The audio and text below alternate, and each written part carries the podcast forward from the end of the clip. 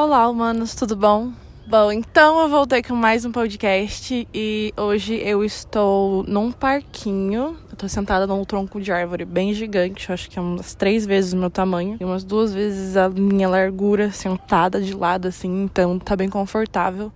É, eu tô vestindo uma calça aberta do lado, ela é bem confortável porque eu fiquei brincando de ponta-cabeça no parquinho. Eu também tô usando um Vans, só que eu tô com um pé com tênis e um pé descalço, porque eu tive que tirar o outro tênis para poder tirar minha meia e enfiar em volta do celular. Pro áudio não sair tão estourado. então, estou aqui, né, meio esquisita, porém tá bem gostoso e um ventinho gelado. Enfim, o papo que eu queria conversar hoje era sobre, é, né, sobre estar sozinho, ser sozinho, o que é a solidão. Conversar um pouquinho com vocês sobre esse assunto. Porque eu imaginei, eu confesso, né? Que eu tinha quase certeza que a quarentena fosse durar muito pouco tempo. E aparentemente ela não durou e ela não vai. Então eu acho que seja pertinente sim eu gravar um podcast sobre isso, porque tem mais peso, né? Está tendo mais peso nas nossas vidas do que eu achei que fosse ter. Então eu acho importante registrar esse pensamento. Enfim, então algumas pessoas me mandaram mensagem essa semana e a gente começou a entrar nesse assunto sobre eu ser sozinha ou não, sabe? Algumas delas falaram que elas estavam meio preocupadas ou estavam meio com dó por eu estar tantos dias sozinha. No momento, faz 10 dias que eu não vejo um ser vivo, né? Que, tipo, eu tô sozinha na minha casa. E essa quarentena, a maior parte do tempo, eu fiquei sozinha, tipo, 100% sozinha no meu apartamento. E eu descia só pra pegar lixo. E, tipo assim, teoricamente, era para ser um momento muito difícil, era para ser um momento muito ruim. Mas quando essa quarentena começou e eu entrei na faculdade e tudo mais, e a minha faculdade eu consigo fazer muita coisa por conta própria, sem depender de professor, sem depender de nada do tipo, eu criei uma meta de mim, Alana, para eu mesma, de poder aprender a lidar com os meus próprios pensamentos e lidar com a minha própria solidão. É, eu li uma frase que ela era mais ou menos assim: se você não consegue povoar a sua solidão, como você conseguirá ficar sozinho em meio à multidão? Entendeu? Tipo assim, se você não consegue ser feliz com sua própria companhia, no momento que você precisar levantar para os outros, no momento que você precisar, sabe, ficar sozinha numa opinião ou em algum momento assim oportuno, você não vai conseguir, porque você não está satisfeito sendo sozinho. Ó, o federal é um cachorrinho aqui do parque, que ele tá aqui faz mocota, dando maior trabalho pra dona dele, ele tá me circundando aqui, mó fofinho. Enfim, então essa frase me deixou muito pensativa e também porque eu assisto muita série. Nessa série sempre tem algumas pessoas que elas gostam, né, de se sentir sozinhos. Não de se sentir sozinhos, mas elas gostam de ficar com a própria companhia. É, eu não me sinto uma pessoa sozinha. Eu sinto que eu tenho muitas pessoas que eu amo, muitas pessoas que elas são uma bênção na minha vida.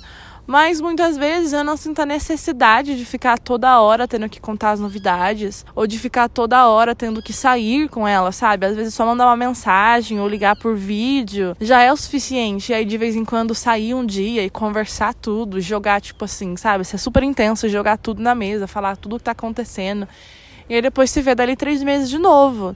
Eu não sinto muito essa necessidade de ter que ficar escolhendo, tipo, ter quatro, cinco pessoas e carregar elas pelo resto da vida. Eu sinto muito que eu tenho as pessoas X, que elas são essenciais, que são a minha família, né? Meu pai, a minha mãe, a minha host family, o meu irmão. Aí uma melhor amiga, né? Sempre tem uma ou duas melhores amigas, que no caso do momento é Elo, que ela é tipo BFF, grudadas, a gente se fala todo dia pro WhatsApp. E os meus seguidores, né? Óbvio, porque os meus seguidores, eles são como os meus amigos que estão o tempo todo comigo. Eu não preciso ligar para ninguém, eu não preciso mandar mensagem para ninguém, é só eu gravar um vídeo e postar. E no que eu posto, eu tô contando pros meus amigos o que tá acontecendo, sem precisar ir individualmente um por um. Por isso que eu falo, eu não ligo quando as pessoas conversam comigo, eu não ligo, sabe, quando respondem. E às vezes as pessoas sentem que eu sou inalcançável, inatingível, e isso é muito esquisito para mim, porque eu sou uma pessoa normal como qualquer outra. E eu tô postando porque eu quero conversar. Eu estou postando porque eu quero que os meus amigos, independente se eu conheço eles pessoalmente ou não, saibam o que tá acontecendo, porque eu quero escutar a opinião deles. Eu gosto muito dos meus seguidores, e eu acho que eles têm opiniões muito legais sobre muitas coisas. E não sei, os meus seguidores, eles são literalmente os meus amigos. Eles têm o perfil que os meus amigos na vida real têm. Então, eu sinto muito que eu posso postar as coisas ali e quando as pessoas não concordam, pelo menos por enquanto, a maioria delas vem com um jeitinho certo de falar, sabe? Como se elas realmente me conhecessem e quisessem me agregar. Então falam com um jeitinho, falam de uma maneira que eu vá escutar e não simplesmente impondo ou mandando um textão aleatório, um texto sendo grosso ou grossa, sabe? Só um texto falando sobre a própria opinião. Então, nessa quarentena tá sendo um momento muito interessante para mim sobre autoconhecimento, mas assim, de uma maneira incrivelmente intensa, porque eu estou sozinha por muito tempo e eu espero, né, pelo menos, que isso não vá acontecer tão cedo. Eu não acho que eu vou conseguir ficar sem trabalhar, sem viajar, sem fazer nada, sem ter contato com as pessoas, sem poder sair da minha casa e ter a obrigação de ficar aí um mês sozinha com os meus próprios pensamentos tão cedo. Então, acredito muito que eu tenho que aproveitar essa oportunidade única, porque as próximas vezes que isso acontecer, numas férias, alguma coisa do tipo, eu vou sair viajar, ou eu vou ficar indo no mercado, eu vou ficar indo no rolezinho, ou eu vou ficar saindo com os meus amigos. Vai ter sempre alguma coisa no meio, nunca vai ser 100% a Alana com a Alana. E essa quarentena também me ensinou muito sobre a minha ansiedade. Ela me ensinou muito a aprender a controlar a minha própria ansiedade. Então, no final do ano passado, né, no último podcast, eu comento que eu tava muito difícil, tava sofrendo muito, a minha vida tava meio complicada. E eu tava tendo muita, muita, muita crise toda hora. E sendo obrigada a ficar sozinha em casa e não tendo ninguém para tipo passar a mão na minha cabeça, vamos dizer assim, sabe? Não tendo ninguém para me consolar pessoalmente, além de pela tela do celular. Eu tive que aprender a controlar essa ansiedade. Óbvio que ela não foi 100% embora. E óbvio que às vezes ela ainda bate e eu dou uma choradinha aqui e lá, né? Acho que é natural. Mas ela não tá mais me afetando ou me impedindo de fazer coisas como antigamente ela ficava.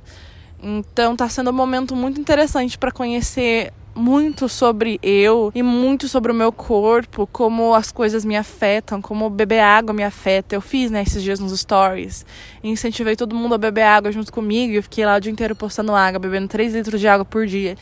E, meu, eu não acredito que isso fez tanta diferença no meu organismo. Isso me ajudou demais mesmo. Eu tava mais concentrada, eu tava me sentindo melhor. Minha pele ficou muito melhor. As pessoas literalmente comentaram, assim, que a minha pele tava mais bonita. Me deram uma mensagem, tipo, nossa, sua pele tá mais bonita.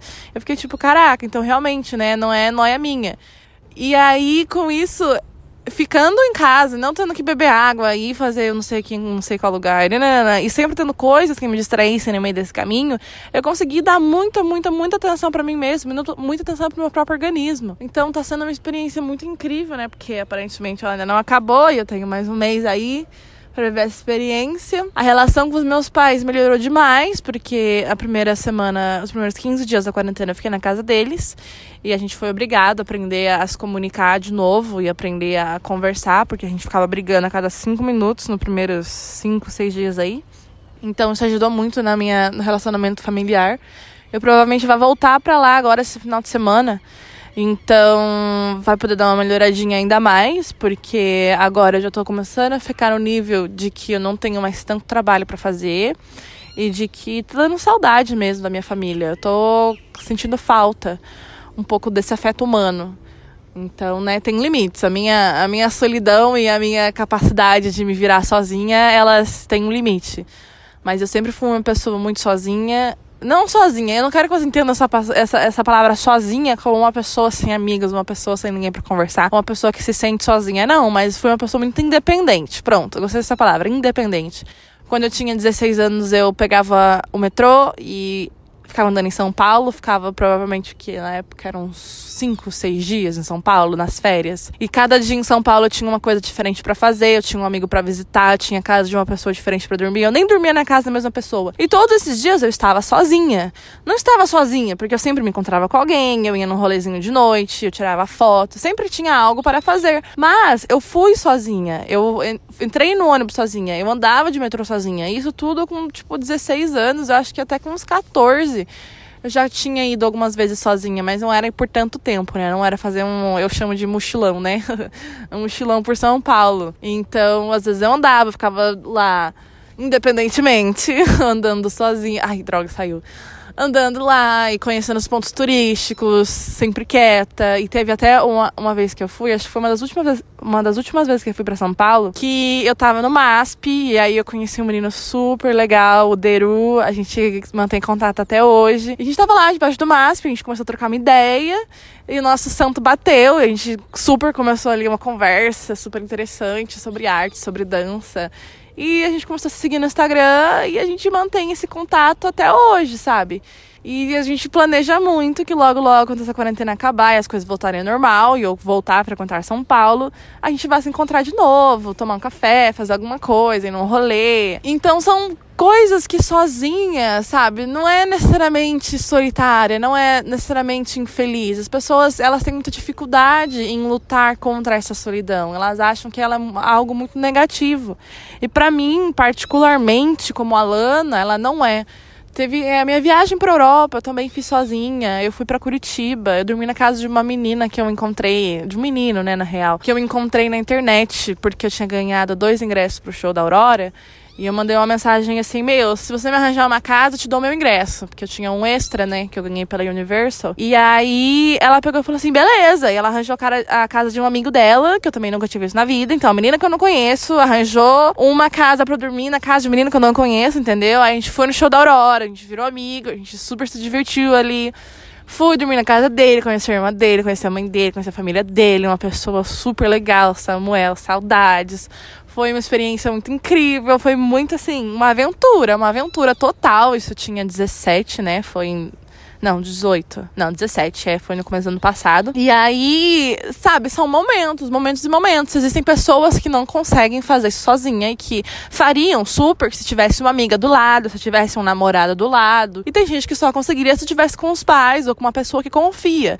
Eu confio o suficiente em mim mesma e eu confio o suficiente no meu taco, né? Eu não vou ser bem direta, no meu taco. Confio que eu tô bem, eu posso estar sendo inconsequente, eu posso estar fazendo muita coisa errada, mas eu acredito muito, assim, no meu coração de que as minhas escolhas são certas. É, eu, na minha cabeça, exemplo, dormir na casa dessa pessoa estranha. Na real, era eu estou dando oportunidade de realizar o sonho de alguém. E o tanto que essa menina me agradeceu, gente. O tanto que ela ficou feliz, o tanto que eu via o olhinho dela brilhar enquanto ela assistia aquele show da Aurora e ela tava do meu lado. Ela tava ali comemorando aquilo comigo, eu estava presente. E eu fui o motivo que fez essa menina realizar um sonho tão grande, sabe? Eu via que o peito dela explodia amor. Era uma energia muito, muito boa que a gente estava sentindo. E eu não acredito que fazer uma atitude tão boa assim com alguém poderia me, gerar algo ruim. E óbvio, a gente conversou muito, a gente ficava o dia inteiro ali trocando ideia no WhatsApp. Então a gente virou amiga virtual, né? Viramos amiga virtual, viramos amigas virtuais antes de eu ir para lá, para casa dela e para casa do amigo dela. E eu também conversei com o amigo dela antes de ir. Então, por mais que tenha sido uma loucura, foi uma loucura um pouquinho consciente, um pouquinho pensada.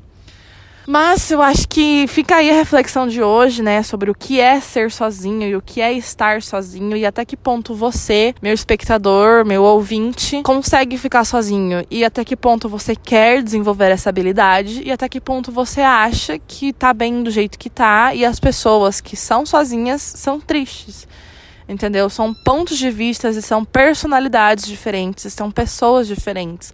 Cada um convive com o que acha que é melhor. Então, nesse momento, eu estou sozinha no meu parque, não me sinto sozinha, me sinto cheia com a minha própria presença, me sinto cheia podendo conversar com vocês, mesmo não tendo ninguém aqui. Isso é muito um desabafo, isso é muito uma terapia para mim, porque coitada da minha psicóloga, né? Eu vou nela de qualquer jeito, ela só escuta, ela nunca fala nada, só no final e ela dá ali uma palavra e eu fico refletindo sobre aquela palavra a semana inteira, entendeu? Então isso aqui para mim é muito saudável. Então que essa reflexão agregue algo nessa semana de vocês, nesse dia, e que vocês fiquem muito bem, forças nesse final de quarentena quarentena, tenho fé que vai estar todo mundo muito bem. E se você está escutando isso depois da quarentena, fé que essa sua semana vá dar bom e que as coisas vão funcionar e que você consiga tirar um tempo para cuidar de si mesmo e organizar os seus próprios pensamentos, porque eu tenho certeza que por mais que pontos negativos tenham, muitos e infinitos pontos positivos também existem. Então é isso, um beijo para vocês e até o próximo podcast.